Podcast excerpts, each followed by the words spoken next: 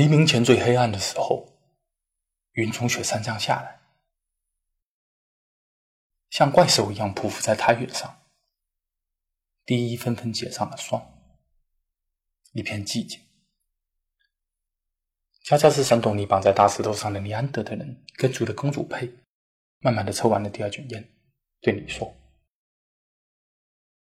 音频的听众你好，我知道你能听到我的声音。”音频是我为你而举行的一场献祭。也许你以为人性的亏欠与你毫无关系，不要以为这一切很遥远。你比尼安德特人文明百倍，所以你积累的病症比英诺森死士还要严重的多。希望我的讲述能让你明白加加斯山洞的故事。献祭是人类对人性的排斥反应，献祭是人类对于自身无谓耗费的精神需求。人类学巫师认为。直到二十一世纪，人类社会的形成百分之七十五的演变是在狩猎和采集文化阶段中完成的。我们尼安德特人属于这个阶段，而你们自然也必然经历过。由人猿变成人，人性与秩序发生了多少次脱胎换骨的巨大变化？这些变异对于人类带来的影响之大，是你们当代人类的想象力所限，完全无法理解的。你们短暂的几千年历史中，在高度秩序的军队里。无数次发生虐杀事件，二战德国与苏联互相换甲的罪行，日本军队在亚洲的暴行，比起克罗马龙人只会更残忍变态，案例数不胜数。性虐待俘虏、虐待新兵这种事情，至今在各国军队中都难以杜绝。这种难以抑制的色情与无谓的伤害行为一再的发生，难道能当作与人性无关的个别孤立来看待吗？献祭行为在所有的文明中都有相关记载。人类学巫师对新西兰以北的。相对孤立的小岛屿文化进行了调查研究，九十三个岛屿文化中有四十个曾经发生过活人献祭。在世界历史上，伤害性质的献祭行为数不胜数。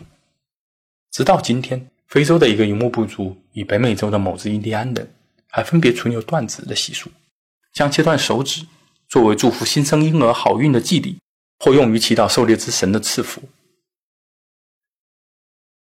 乌斯巴塔耶调研了大量精神病的案例，比如1924年的加斯东案例里，一个叫加斯东的艺术家从太阳中获得了扯掉手指的命令，他用牙齿执行了它。加斯东受到了来自梵高的影响。再看梵高，梵高在给兄弟的信件中不断提到对太阳的迷恋，并大量绘画了干枯的向日葵。在他割掉了耳朵以后，太阳就从他的画面中消失了。还有一个女人，她声称看到了燃烧的火人，在火人的命令下，她把自己的眼珠抠了出来。观察你们的时代，伊斯兰国 ISIS 的许多行为，似乎都显得不可理喻。他们对大量宝贵的文化遗迹进行破坏，对人质超出必要的残忍砍头，在西方文明中心对平民进行自杀性袭击。你是否能体验到其中夹杂着的一种精神发泄的狂喜？是否是一种带着宗教感的牺牲仪式？他们进行着一场似乎没有收益的超高耗费。这种近乎抽搐的对抗行为，是否只是对宗教的曲解？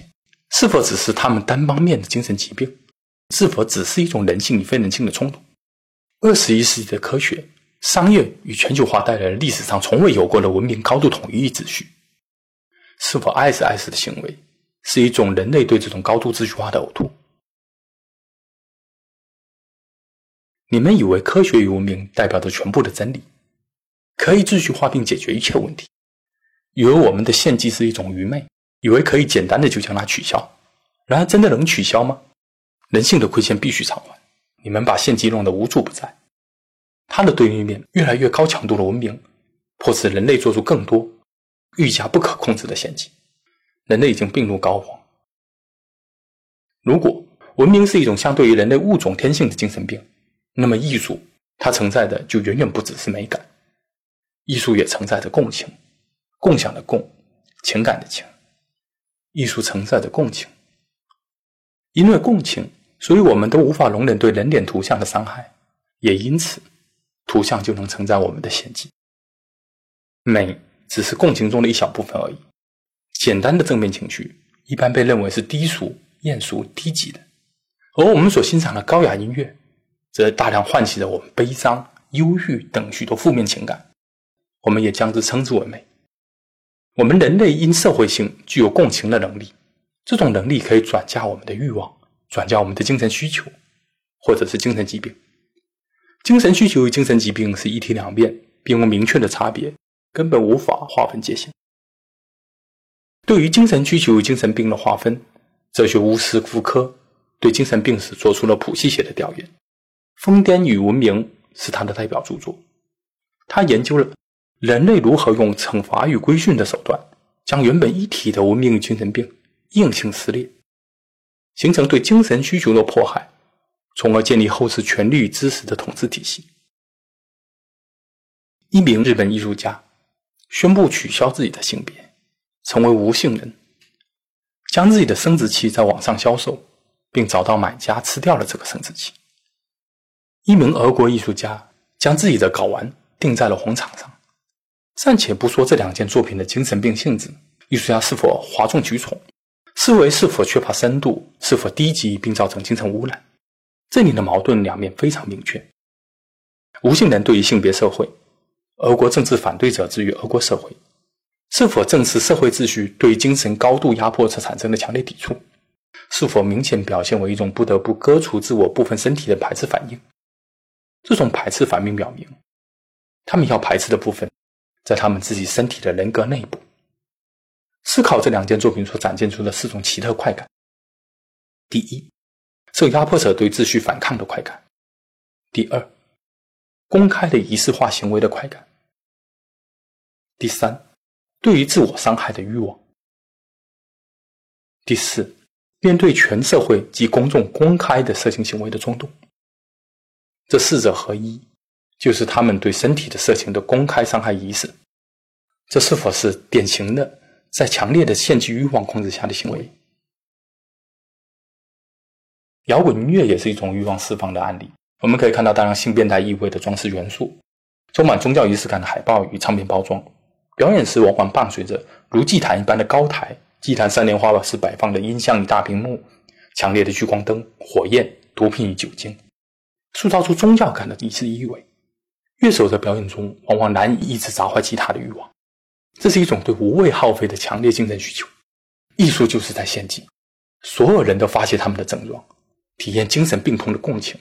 观众们从头到尾都在尽力嘶吼，歌手们在尽力尖叫。纵观所有的艺术作品，乌斯康德提出“审美无利害”的原则：艺术作品本身不应该体现出明显的功用。从巴塔耶的角度来理解。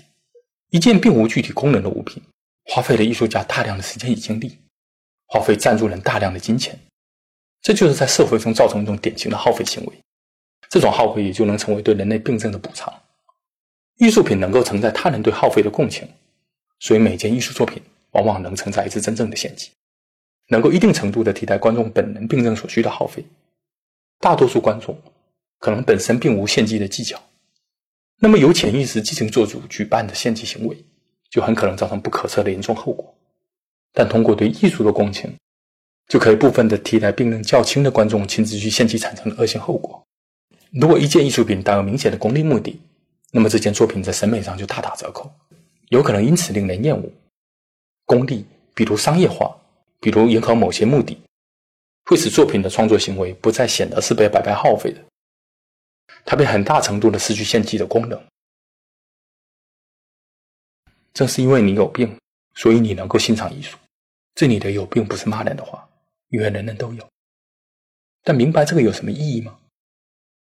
你是这个世界中的一块礁石，你在这个波涛动荡的世界中形成你的思维方式，这是一种秩序。但这片大海充满了欺骗性，它决定你看见什么，便教会你如何观察，因此最终决定你能看见什么。每一件作品都是艺术家的理智与这个秩序的辩论，或者是天性在这个秩序中的挣扎。他们和你在同一片世界里，但比你更不适应，或不适应的地方不同。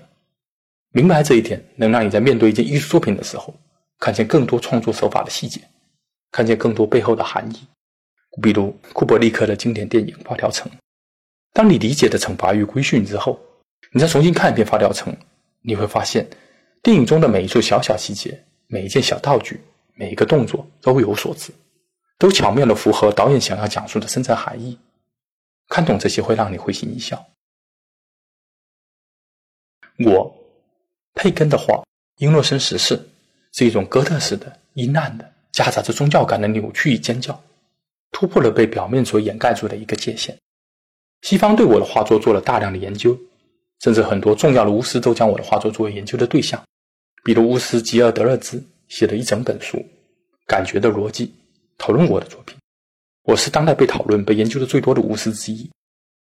梵高很多亲戚都是欧洲的大画商，他身处这个艺术界的中心，但他却远远的躲开。他的画作是枯萎的，向日葵，像太阳的献祭。他的献祭需求是那么强烈，以至于艺术的画面溢出了耳朵，也溢出了生命，跨过了历史的边界。你们都能够共情梵高的作品。如果说西方的艺术更像是一种症状的宣泄，那么中国的古典绘画则更像是寻求对抗政治压力的药方。中国的艺术家们总是在文明与权力的间隙里，癫狂地追赶着一种对平衡与和谐的强烈心理需求。一样是艺术，一样是一场精神性耗费。当代艺术的创作与收藏中，我们观察私人收藏家的收藏脉络，就能够轻易地找到共情在收藏体系中产生的巨大作用。今天，美术馆越来越多，纽约的画廊越来越大，当代艺术作品的叫价造价越来越高，体积也越来越巨大。这种大量的、不可理喻的奢侈浪费行为似乎匪夷所思。你看，在大型的文化建筑所塑造出的仪式感、宗教感、文化感之上，越是这种明显带着浪费意味的集体行为，就越能补偿压迫在精神世界之上人类越来越难以承受的高度文明。就在这个压迫的中心里。